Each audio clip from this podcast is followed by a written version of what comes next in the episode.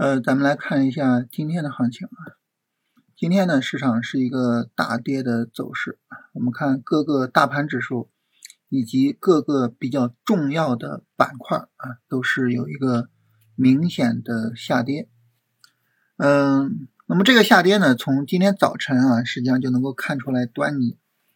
我们看今天早晨呢，一上来的这根 K 线啊，能够发现呢，呃，国证两千这个三十分钟的阴线啊，就这么长时间的下跌过程中，没有过这么大的啊，就这是这么长时间下跌最大的一根阴线啊，所以很明显就是今天注定是一个不平凡的日子啊。然后最后呢，市场收盘，然后这根阴线啊，也是日线阴线啊，也是调整以来最大的日线阴线。那不仅国证两千是如此啊，我们看上证指数啊，这根阴线也是调整以来最大的，是吧？然后呢，上证五零，你看它持续跌了这么长时间，今天啪，突然一个加速啊，一个加速下跌。今天的这个阴线也是整个调整以来最大的一个阴线。所以今天整体上来说呢，就是一个市场加速下跌这么一个走势。咱们昨天说啊，就是今天市场的这个调整力度是最重要的啊。如果说呢，它能在高位横住啊，那是这是最好的，是吧？拉升回调的走势。如果它往下跌呢，我们就需要去看这个下跌和之前下跌的力度对比。啊，那么只有下跌力度小，这个时候呢才会带来底部结构，才有买入的价值。但很明显呢，就是我们当下的这个下跌力度实际上是在增强的。虽然截止到收盘的时候啊，三十分钟的指标并没有破位啊，但是呢，明天啊，除非是一开盘就大涨啊，非常大大幅度的上涨，否则的话，这个指标破位基本上已经成为定局啊，所以。整体来说，现在的一个市场情况呢，就是下跌延续啊，我们需要继续耐心等待啊，市场比较明确的见底信号。整体来说，呃，短线下跌在延续啊，这个下跌从十一月二十一号到现在啊，持续了两个星期啊，也就是五根 K 线的时间，呃，十根 K 线的时间，实际上整个持续时间也比较长了哈，就后续。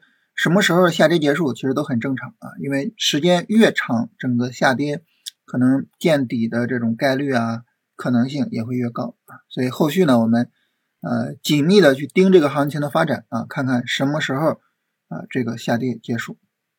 这是大盘的情况，然后来看板块啊，板块的话呢，就是各个指数啊，今天呢都是有明显的下跌啊，然后以至于呢，就是有一些。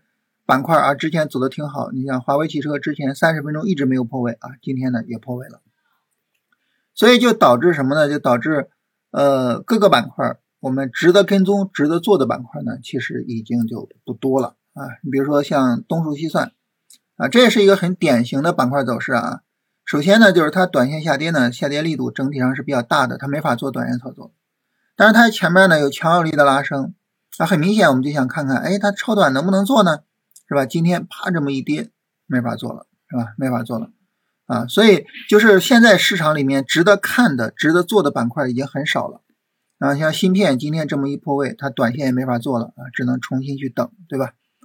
所以就无论说你从短线的角度，还是从超短的角度，现在值得看的板块已经很少了，啊，那周五的时候呢，ChatGPT 大涨，是吧？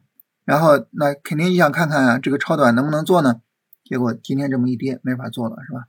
啊，互联网这也没法做了啊。咱们前面说这个游戏 ETF 基本上就是跟着互联网走啊，那么现在呢，它也没法再去做了啊。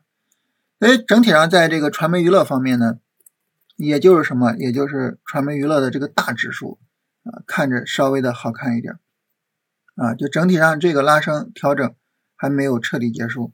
没有彻底的说啊，这个就是传媒娱乐肯定是没法做了啊，还可以看一看。但是呢，传媒娱乐这个三十分钟啊，你明显能够看到，就整个操作价值呢也是偏低的。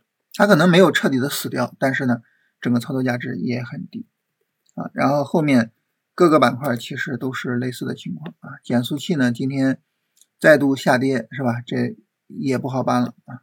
就是各个板块现在操作价值呢都是比较低的这么一种情况。就整体上来说呢，就是板块的呃跟踪操作价值偏低啊。所以这是目前呢这个大盘和板块的情况。啊，大家说啊，这个大盘加速下跌是吧？各个板块也加速下跌，哇，这行情太惨了啊！当然，首先一个就是行情确实是比较惨的啊，但是其次呢，就这个惨，它也并不完全是坏事情。怎么讲呢？你比如说啊，咱举个例子，就是华为汽车，华为汽车它如果说不跌，它真的涨起来，你说华为汽车走到现在这种位置上了，你说它的。后市的空间还有多大呢？它的操作价值还有多高呢？是吧？拉升调整，漫长的拉升调整，就再走一波，能走多远呢？其实很难说，对吧？很难说。但是现在呢，哎，深跌一下，是吧？完成一个彻底的洗牌。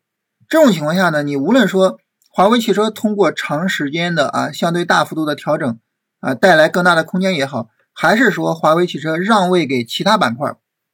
啊，你比如说消费啊，最近消费走的还是不错的啊，像猪肉啊、预制菜呀，然后这个食品饮料其实走的都还可以，对吧？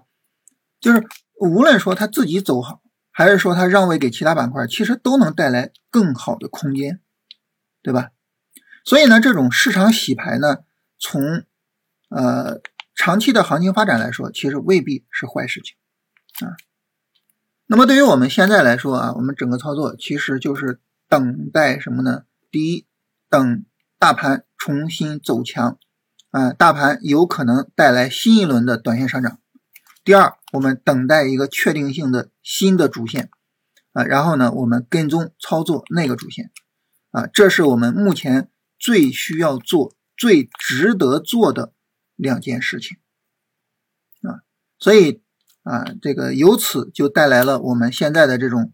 啊，操作策略或者说应对策略，就第一个没有明确的大盘建立的信号，没有明确的主线，不做操作啊，尽量的降低我们的试错成本。第二呢，就是有了主线，在它能做的第一时间做进去啊，也就是第一次三十分钟调整的时候做进去啊。所以现在呢，就整体上来说，耐心等待啊，在市场完成了这个大洗盘之后啊，我们耐心等待。新的主线。